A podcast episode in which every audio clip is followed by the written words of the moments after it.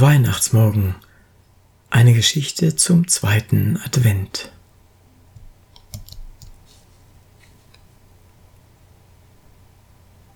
Vor dem Sturm, Band 1, drittes Kapitel.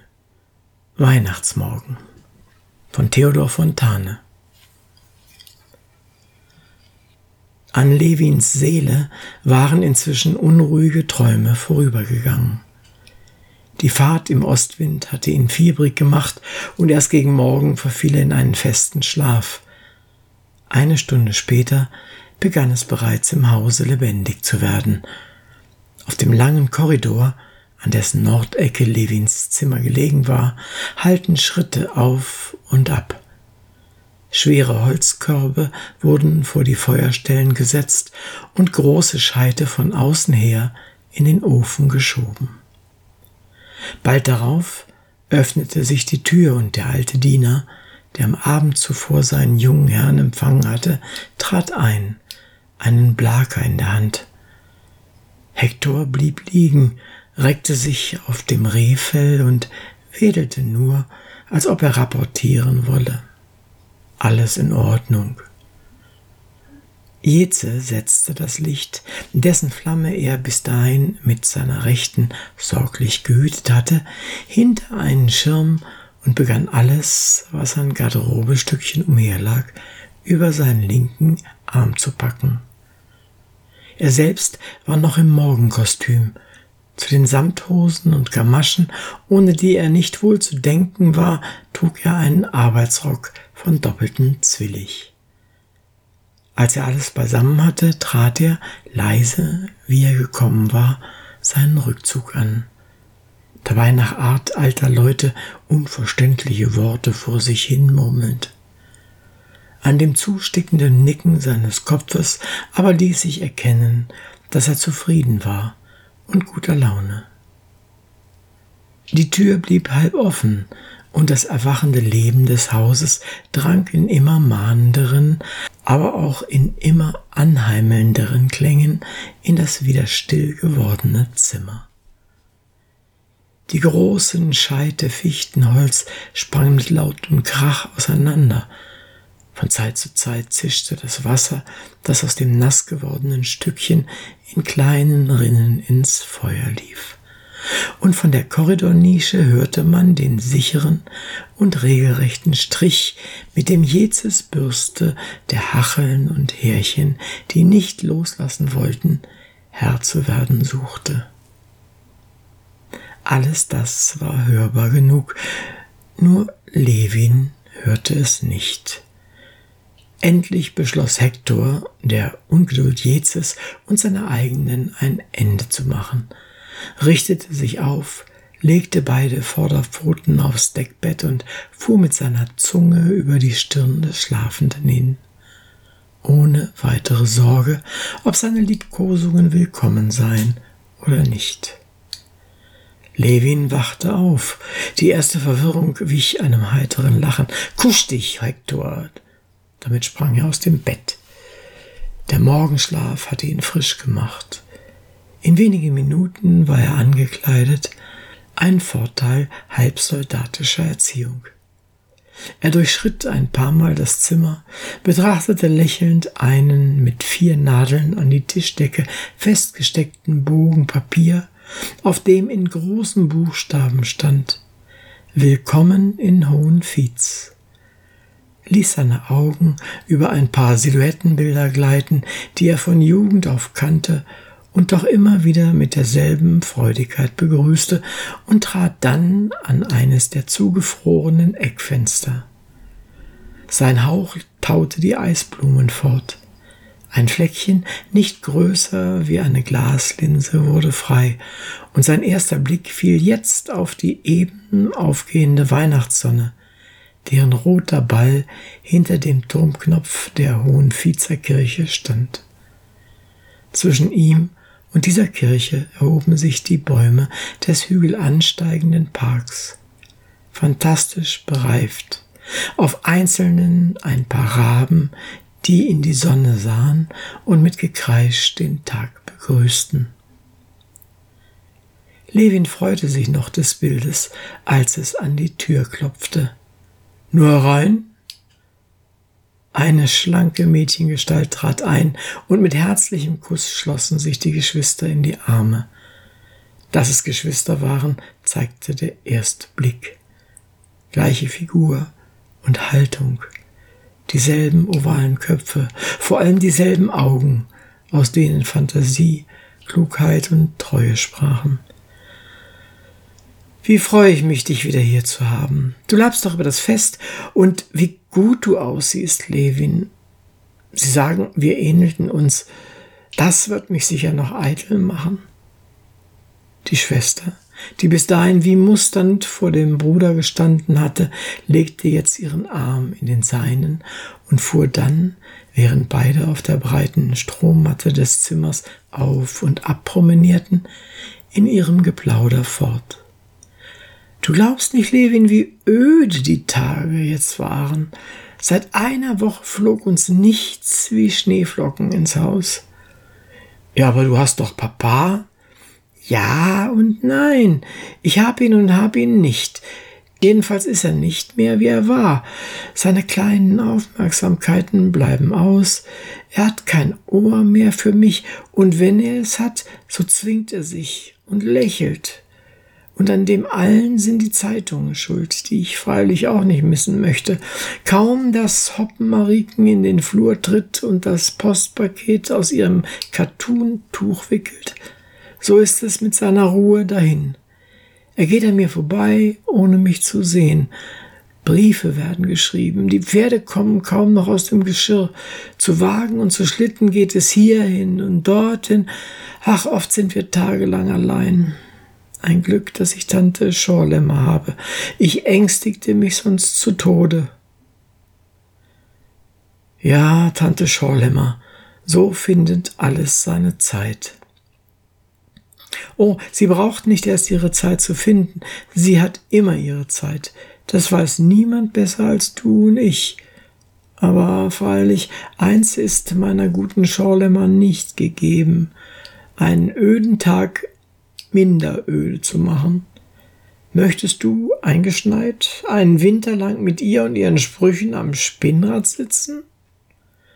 Nicht um die Welt, aber wo bleibt der Pastor und wo bleibt Marie? Ist denn alles zerstoben und verflogen?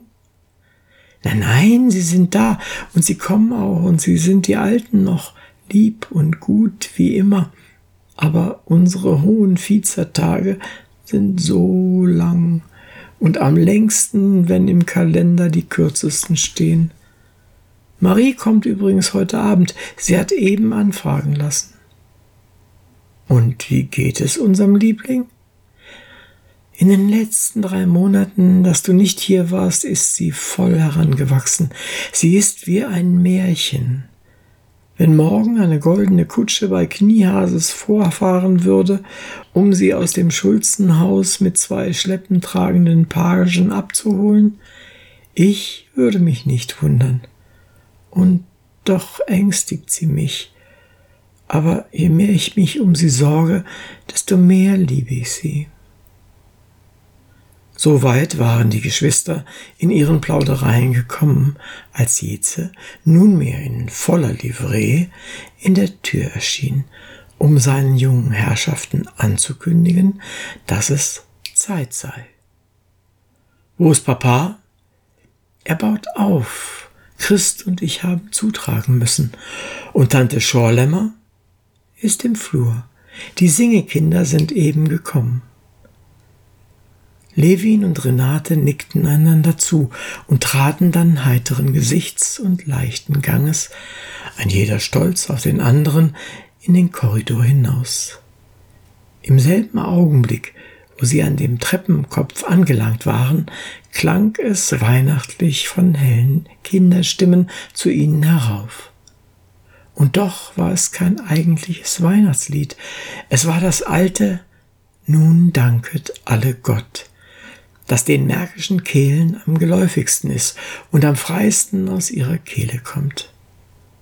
Wie schön, sagte Levin und horchte, bis die erste Strophe zu Ende war. Als die Geschwister im Niedersteigen den untersten Treppenabsatz erreicht hatten, hielten sie abermals und überblickten nun das Bild zu ihren Füßen. Die gewölbte Flurhalle, groß und geräumig, trotz der Eichenschränke, die hier umherstanden, war mit Menschen, Jungen und Alten gefüllt. Einige Mütterchen hockten auf der Treppe, deren unterste Stufen bis weit in den Flur hinein vorsprangen. Links, nach der Park- und Gartentür hin, standen die Kinder, einige sonntäglich geputzt, die anderen notdürftig gekleidet. Hinter ihnen die Armen des Dorfes, auch Sieche und Krüppel. Nach rechts hin aber hatte alles, was zum Hause gehörte, seine Aufstellung genommen. Der Jäger, der Inspektor, der Meier, Christ und Jeze, dazu die Mägde, der Mehrzahl nach jung und hübsch und alle gekleidet in die malerische Tracht dieser Gegenden, den roten Friesrock, das schwarzseidene Kopftuch und den geblümten Manchester Spencer. In Front dieser bunten Mädchengruppe gewahrte man eine ältliche Dame, über fünfzig, grau gekleidet mit weißem Tuch und einer kleinen Tüllhaube, die Hände gefaltet, den Kopf vorgebeugt, wie um dem Gesange der Kinder mit mehr Andacht folgen zu können. Es war Tante Schorlemmer. Nur als die Geschwister auf dem Treppenabsatz erschienen, unterbrach sie ihre Haltung und erwiderte Levins Gruß mit einem freundlichen Nicken. Nun war auch der zweite Vers gesungen und die Weihnachtsbescherung an die Armen und Kinder des Dorfes, wie sie in diesem Hause seit alten Zeiten Sitte war, nahm ihren Anfang. Niemand drängte vor, jeder wusste, dass ihm das Seine werden würde. Die Kranken erhielten eine Suppe, die Krüppel ein Almosen, alle einen Festkuchen, an die Kinder aber traten die Mägde heran und schütteten ihnen Äpfel und Nüsse in die mitgebrachten Säcke und Taschen. Das Gabenspenden war kaum zu Ende, als die große vom Flur aus in die Halle führende Flügeltüre von innen her sich öffnete und ein heller Lichtschein in den bis dahin nur halb erleuchteten Flur drang. Damit war das Zeichen gegeben, dass nun dem Hause selber beschert werden sollte.